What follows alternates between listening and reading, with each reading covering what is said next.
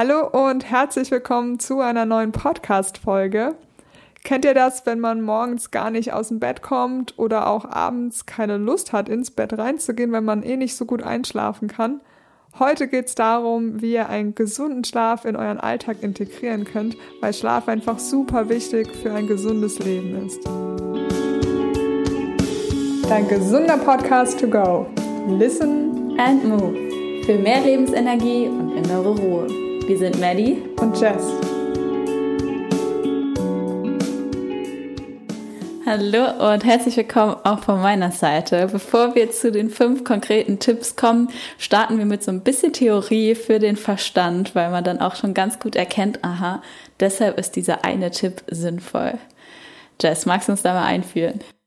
Gerne. Also es gibt verschiedene Schlafstadien, die jeder von uns mehrmals in der Nacht durchmacht. Und zwar gibt es Wachphasen. Tatsächlich ist man auch in der Nacht kurz manchmal wach und kann sich daran nicht erinnern. Es gibt leichte Schlafphasen, dann die REM-Phase und eine Tiefschlafphase. Und die macht man immer wieder in der Nacht durch. Ein Zyklus dauert circa 90 Minuten. Und wichtig ist es, weil wenn ihr morgens immer echt groggy seid, kann es sein, dass ihr euch immer aus der Tiefschlafphase reißt. Deswegen versucht dann mal eine halbe Stunde früher oder eine halbe Stunde später den Wecker zu stellen, wenn das für euch möglich ist. Und vielleicht funktioniert das schon besser. Das finde ich ist eigentlich direkt schon ein guter Tipp, obwohl wir noch gar nicht bei den Tipps sind. Dass man äh, mal drauf achtet, ähm, bin ich immer morgens gleich müde und eigentlich ist meine Abendroutine gut. Ich komme gut in den Schlaf, weil das war auch bei mir tatsächlich was, was wir geändert haben, dass wir, wenn wir ins Bett gehen abends, immer so rechnen in 90 Minuten Schritten quasi so. Wann stellen wir den Wecker wenn es halt morgens unterschiedlich sein kann und dann äh, immer sagen, nee, die halbe Stunde früher macht keinen Sinn, sondern eine halbe Stunde länger, weil dann bin ich aus der Tiefschlafphase gerechnet nochmal raus und so haben wir lang rumprobiert und dann irgendwann weißt du genau, okay, so lange sind ungefähr meine Schlafphasen und dann ähm, läuft das mit dem morgens aus dem Bett kommen schon ganz gut. Ja. Also, das war quasi Theorie. Willst du da noch was ergänzen, Jess? Auch noch wichtig ist, dass es wirklich Leute gibt, die Frühaufsteher sind und Leute, die Langschläfer sind. Das liegt einfach daran, wie der Biorhythmus eingestellt ist. Das wird ja durch verschiedene Proteine im Körper, die dann abgebaut werden und wieder aufgebaut werden, ähm, beeinflusst unser Biorhythmus. Und bei manchen Leuten ist es so, dass der biologische Tag ein bisschen kürzer ist als 24 Stunden und die sind deswegen morgens auch immer schon voll bereit loszulegen und dann gibt es aber auch Leute, da ist der biologische Tag so ein bisschen länger als 24 Stunden und die brauchen dann eigentlich noch ein bisschen, bis sie richtig in den Tag starten können. Also das ist gar nicht so, dass Langschläfer irgendwie faule Menschen sind. Die können dafür auch gar nicht unbedingt was. Und bei Teenagern ist es tatsächlich auch so, dass die eher dazu neigen, so einen längeren Biorhythmus zu haben. Das reguliert sich dann nochmal, wenn man aus der Pubertät wieder draußen ist. Wow, das ist spannend. Gibt es da noch äh, lustige Namen dafür? genau, also in der Wissenschaft heißen tatsächlich Leute, die lieber lang schlafen, Eulen und Leute, die früh aufstehen, Lerchen. Kann man also auch mal googeln, wenn man da mehr dazu wissen will. ja, ich glaube, das ist echt auch ein guter Fakt. Man darf da für sich rausprobieren, ist man das tatsächlich oder versteckt man sich vielleicht auch dahinter?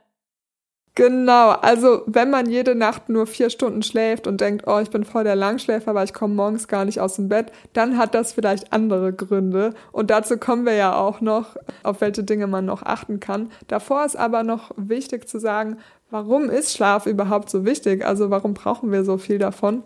Unser Körper braucht den Schlaf, weil er in dieser Zeit halt Zellen abbauen und regenerieren kann. Das ist auch die Zeit, wo unser Körper sehr viel verdaut und Energie für den neuen Tag gewinnt. Dann super wichtig für unser Gehirn. Das nennt man Konsolidierung, was im Schlaf passiert, dass Erinnerungen vom Kurzzeit- ins Langzeitgedächtnis gehen. Und für diese Konsolidierung, damit das gut funktioniert, braucht der Körper sechs Stunden Schlaf. Also ohne die klappt es einfach nicht. Das heißt, wenn man gerade in der Klausurenphase ist und denkt, ich muss irgendwie lernen, lernen, lernen und dann irgendwie nur zwei Stunden schläft, dann hätte man sich das Lernen auch mehr oder weniger sparen können, weil der Kopf sich das einfach nicht merken kann. Wichtiger Punkt auch da, Schlaf ist einfach wichtiger als noch zwei Stunden irgendwas reinklopfen. Der letzte Punkt ist, dass Schlaf uns auch hilft bei der Emotionsregulation. Nämlich ist es tatsächlich so, dass wir im Traum lernen, mit verschiedenen Dingen umzugehen. Und deswegen werden wir über Träumen auch nochmal eine eigene Folge machen. Ja, ja, Traum ist eh auch Traumdeutung, super spannend, da kommen wir nochmal dazu. Und ich finde es echt wichtig, was du gesagt hast. Das war jetzt alles sehr, ähm, sag mal, ja, rational auf Verstandsebene. Und wenn man das jetzt überträgt, nämlich und sagt, hey, ich sollte sechs Stunden schlafen, ich fand das Beispiel auch richtig gut mit der ähm, Klausurphase, weil man sich da auch häufig äh, in diesen negativen Stress bringt, dann führt dieses länger Schlafen, man behält sich Sachen besser, ja auch dazu, dass man dann am Tagsüber automatisch weniger negativen Stress zum Beispiel hat. Also ist das quasi Schlaf oder weniger Stress auch dann eine direkte Folge von besserem, gesünderem Schlaf. Genauso wie der Tag dann vielleicht auch mehr Spaß macht, also die Lebensqualität sich auch gesteigert hat. Man ist morgen, morgens vielleicht direkt ein bisschen frischer und mit der Emotionsregulation hat auch einfach in emotionaler Hinsicht da eine, ja, ich sag mal, eine bessere Stabilität und besseres, in Anführungsstrichen, funktionieren. Also, dass man da seine Gefühle auch einfach, ja, besser versteht und nicht Ausbrüche hat, sage ich mal, in beide Richtungen, die man nicht nachvollziehen kann. Dann lass uns doch jetzt äh, mal zu den fünf konkreten Tipps für einen besseren, gesünderen Schlaf, um alle Prozesse, die du gerade beschrieben hast, zu fördern. Der erste Tipp wäre, dass man mal versucht, eine Fantasiereise vorm Schlafengehen zu machen. Also das ist insbesondere für Menschen wichtig, die Schwierigkeiten beim Einschlafen haben, kann aber auch wichtig sein, wenn man eigentlich gut einschläft, aber unruhig schläft, dass man einfach ein bisschen zur Ruhe kommt. Wie kann das aussehen? Ganz verschieden. Man kann sich entweder vorstellen, man liegt irgendwo am Strand und es geht einem gut und dann einfach sich so detailliert wie möglich vorstellen, ja, wie es gerade um einen herum aussieht und wie man sich fühlt und sich voll in diesen Traum, in diesen Wachtraum reingeben. Quasi so eine ja, Abendmeditation dann auch. Und da habe ich äh, eine lustige Erinnerung. Und zwar, wenn ich früher nicht einschlafen konnte als Kind, ähm, hat man ja immer auch gehört, ja, stell dir irgendwie die Schäfchen vor oder zähl da die Wolken am Himmel. Weiß nicht, ob du das kennst. Klar, ja. Also das ist, finde ich, so das typische Zähl die Schäfchen. Und ich immer so, hä? Welche Schäfchen? Das sind keine Schäfchen. Was soll ich denn da bitte machen? Und ich glaube, ich hatte es auch schon mal in einer anderen Folge erzählt. Was mir dann super geholfen hat, ist wirklich eine angeleitete Meditation. Ich wusste damals noch gar nicht, dass es eine Meditation ist. Einfach, wo eine Frau quasi äh, erzählt, entspann, spann deinen Fuß an, entspann deinen Fuß, also mehr so in Richtung Bodyscan. Und da finde ich, erkennt man auch, dass vielleicht Menschen verschiedene Zugangspunkte haben. Ja, die einen fällt das irgendwie einfacher, sich im Kopf das vorzustellen und da zu entspannen. Und die anderen, ich bin ja generell sehr körperbezogen, auch mit dem Sport. Und da liegt es theoretisch auch nahe, dass dann mir auch das Entspannen leichter fällt, wenn ich auch da die körperbezogene Ebene habe. Zumindest jetzt auch im Kindheitsalter, wenn ich mir vorstelle, ich spanne jetzt den Muskel an und entspanne den und dann bin ich immer eingeschlafen und konnte die CD nie zu Ende hören. Also probiert euch da gerne auch mal mit verschiedenen Fantasiereisen rum. Ähm, dann der zweite Tipp geht zu dem Bildschirm. Also alles, was wir sagen, deutet auch so ein bisschen auf eine Abendroutine quasi hin, dass man ähm, gerade bei dem zweiten Punkt nicht direkt davor nochmal irgendwie aufs Handy guckt, in Instagram geht oder die Nachricht beantwortet, sondern das machen wir auch ganz gerne, dass wir jetzt beide uns sagen, so, ich lege jetzt das Handy weg, äh, Madeleine, mein Freund, und ich so, okay, ich lege jetzt das Handy weg und dann ist, was weiß ich, um acht, um neun oder so das Handy am Ladekabel, eigentlich auch im anderen Raum oder auf jeden Fall in größerer Entfernung zum, zum Bett und ist dann weg. Ja, und dann eine Stunde, zwei oder wann auch immer man dann ins Bett geht, guckt man nicht mehr aufs Handy, sondern hat quasi den entspannten Abend eingeläutet. Mm, und das hat ja verschiedene Gründe. Also auf der einen Seite ist ganz wissenschaftlich dieses helle Licht nicht gut, weil das unseren Melatonin-Aufbau ähm, verzögert. Und auf der anderen Seite hat man aber auch mit dem Handy so viel verbunden psychologisch. Also das kann irgendwie Stress sein, weil man da noch mal kurz auf die Arbeits-E-Mails gucken könnte. Das kann auch einfach nur Ablenkung sein, weil man da noch durch Social Media scrollt. Und wenn das Ding weg ist, dann hat man einfach nicht diese ganzen Gedanken noch, die kreisen darum, was könnte man noch verpassen oder so, sondern das Ding ist einfach weg. Und man kann sich jetzt nur wirklich auch auf das Hier und Jetzt konzentrieren und darauf, dass man jetzt entspannt in den Abend geht. Genau, ja. Ähm, man kann das ja auch auswerten auf dem Fernseher. Wobei ich muss sagen, also wenn wir abends mal eine Serie oder einen Film gucken, dann also ich schlafe ganz gut. Ich weiß nicht, ob es jetzt nur darauf zurückzuführen ist, aber das geht dann noch. Nur hat man dann zwischen ins Bett gehen und schlafen ist vielleicht schon auch noch mal so eine halbe Stunde. Also ich glaube, das macht es dann auch aus, dass man nicht direkt von dem vielleicht auch gerade Actionfilm oder irgendwie blöde Nachrichten direkt ins Bett huscht, sondern dann bewusst nochmal Abstand einräumt, weil man sagt, ich lese jetzt nochmal was oder ich mache noch meine Dankbarkeitsroutine oder ich putze dann noch Zähne. Also ich glaube, es ist schon sehr hilfreich, wenn da auf jeden Fall größtmöglichst viel Abstand ist, auch vor dem Fernseher als Bildschirm, wenn man das abends macht. Genau, also ich glaube, der Fernseher ist dahingehend nicht ganz so schlimm, weil man das helle nicht, Licht nicht direkt im Gesicht hat, so wie es beim Handy ist. Aber trotzdem ist es ja ein helles Licht, das nicht gut dann für den Biorhythmus ist. Ja, ja, genau. Okay.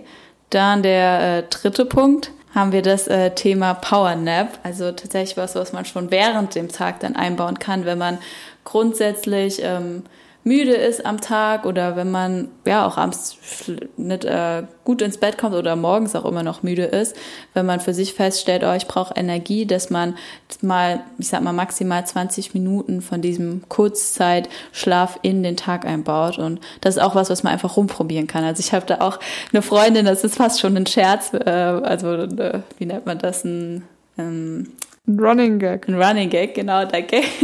Ähm, weil ich bin so voll, ich habe eigentlich meistens genug Energie am Tag und denke mir so, huh, wann geht's los? Und wenn man zu lange gesessen hat, okay, lass uns jetzt nochmal bewegen.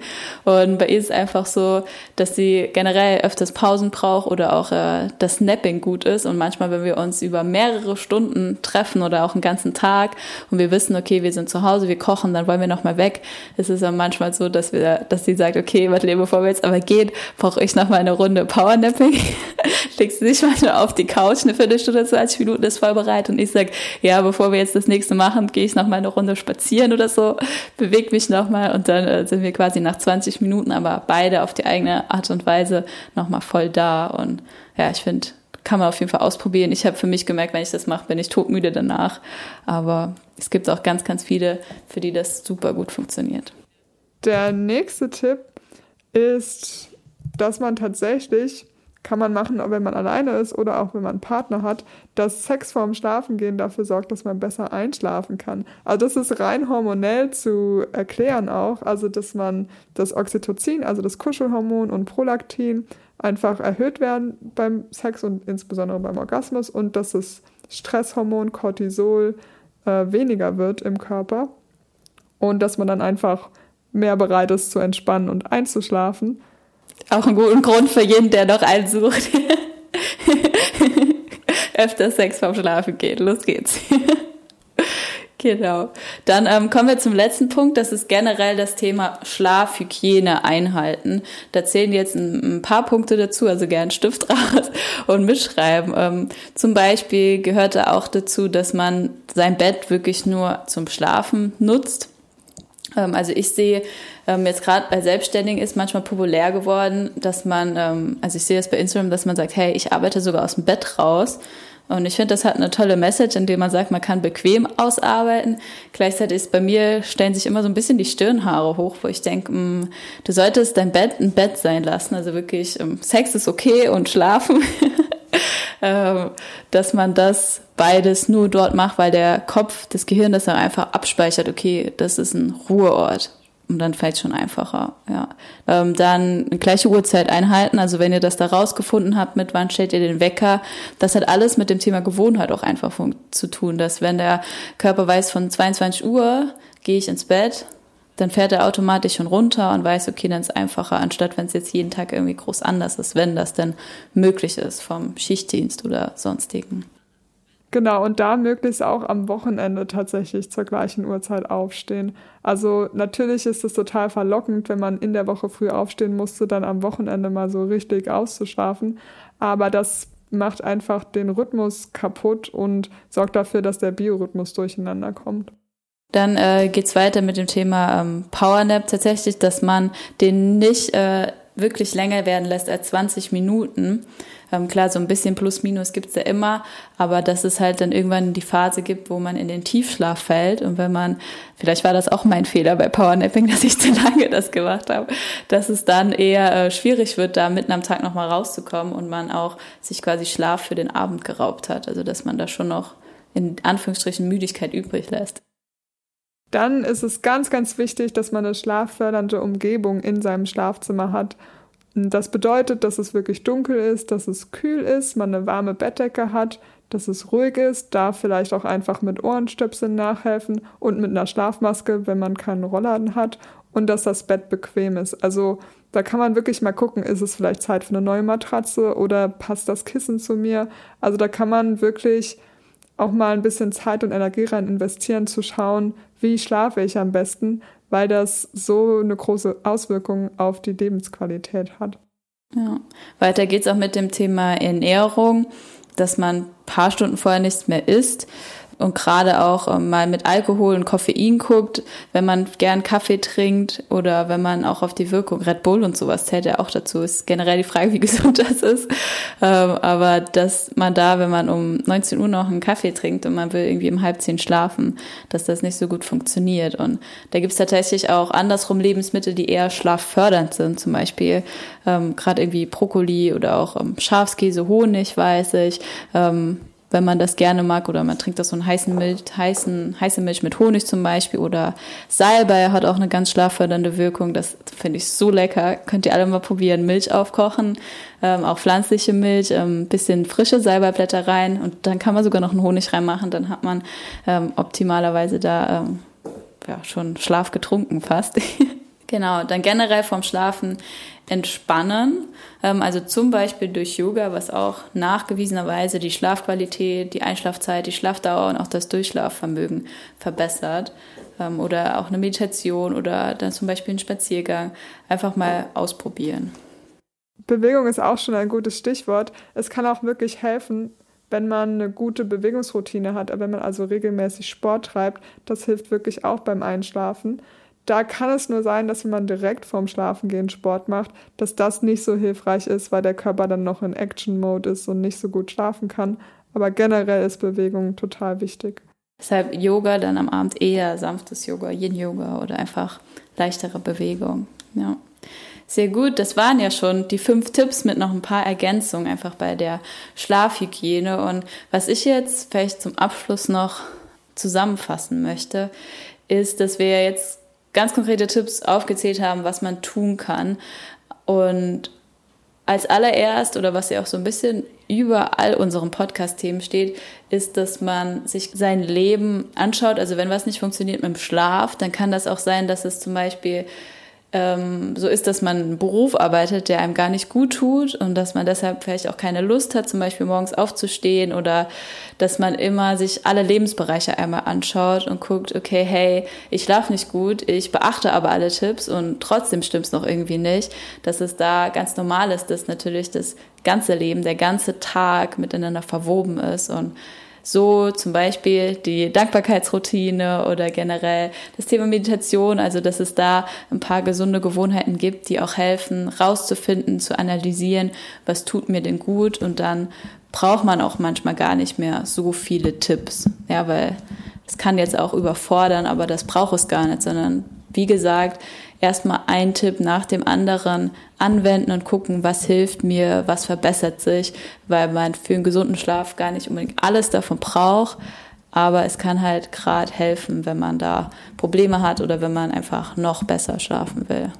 Und genauso ist es auch wichtig zu wissen, dass es völlig normal sein kann, wenn man eine halbe Stunde braucht zum Einschlafen und auch, wenn man öfter aufwacht in der Nacht und nicht durchschlafen kann. Also das heißt nicht unbedingt, dass was mit einem nicht stimmt, sondern das kann völlig normal sein. Solange man am nächsten Morgen ausgeschlafen ist, ist das alles in Ordnung.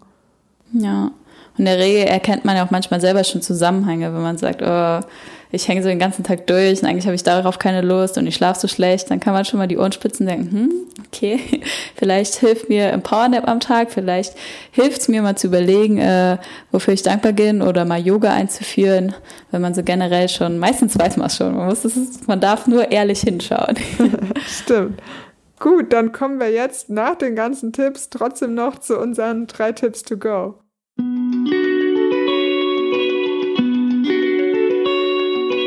Okay, dann lass uns das nochmal für uns persönlich zusammenfassen. Was sind unsere drei Tipps to go für einen besseren, gesünderen Schlaf? Und ich fange da gerne mit dem ersten Punkt an. Ja, für mich ist es wirklich diese kleine Routine vom Schlafengehen. Also ich mache da auch noch gar nichts Großes, groß jetzt Yoga oder so, sondern für mich ist es mehr dieses bewusst, okay, ich lege mein Handy ein, zwei Stunden vorher weg, dann äh, liege ich im Bett, ähm, spreche in Anführungsstrichen mit mir selbst oder wenn ein Partner da ist, nochmal, okay, wie war dein Tag heute, wofür bist du dankbar und dass man da wirklich friedlich, ohne große Ablenkung ins Bett geht. Also es ist so wirklich mein Tipp to go. Nimm dir die Zeit zum Schlafen gehen, freu dich da auch schon drauf. Mein Tipp knüpft tatsächlich sogar daran an und das wäre, habe ein Bettritual. Für Kinder kann das oft sein, dass man noch eine Geschichte vorliest und als Erwachsener ist das dann irgendwie nicht mehr okay, so ein Ritual zu haben. Aber das kann total gut tun. Das kann sein, ich trinke noch eine Tasse Tee, das kann sein, wirklich die Dankbarkeitsroutine, aber einfach so ein Ritual, das man dann abends macht und weiß, okay, jetzt ist es Zeit, gemütlich einzuschlafen. Und der dritte Tipp to go, also ich glaube, der dritte Tipp to go ist, ähm, das mit Leichtigkeit zu nehmen. Also wirklich jetzt nach der Folge mal zu überlegen, welche eine Sache kann mir helfen, gesünder zu Schlaf zu machen, das aufzuschreiben und sich quasi selber zu committen, hey, das habe ich, äh, hat mir gut gefallen, äh, als ich jetzt zugehört habe. Das möchte ich mit in meinen Tag einbauen. Eine Sache einfach nur da mit diesen Worten. Ähm, wir hoffen, es hat euch gefallen. Es waren Dinge dabei, die euch helfen. Wie immer dürft ihr unter dem aktuellen Post bei Instagram schreiben, was ist euer Number One Tip to Go, den ihr aus der Folge mitgenommen habt oder den ihr schon macht, den wir jetzt heute hier gar nicht erwähnt haben. Wie immer auch gerne bei iTunes bewerten. So unterstützt ihr uns und den Podcast und ermöglicht noch mehr Menschen darauf aufmerksam zu werden. Wir wünschen euch alles Gute. Wir sind Maddie und und Jess. Listen and move.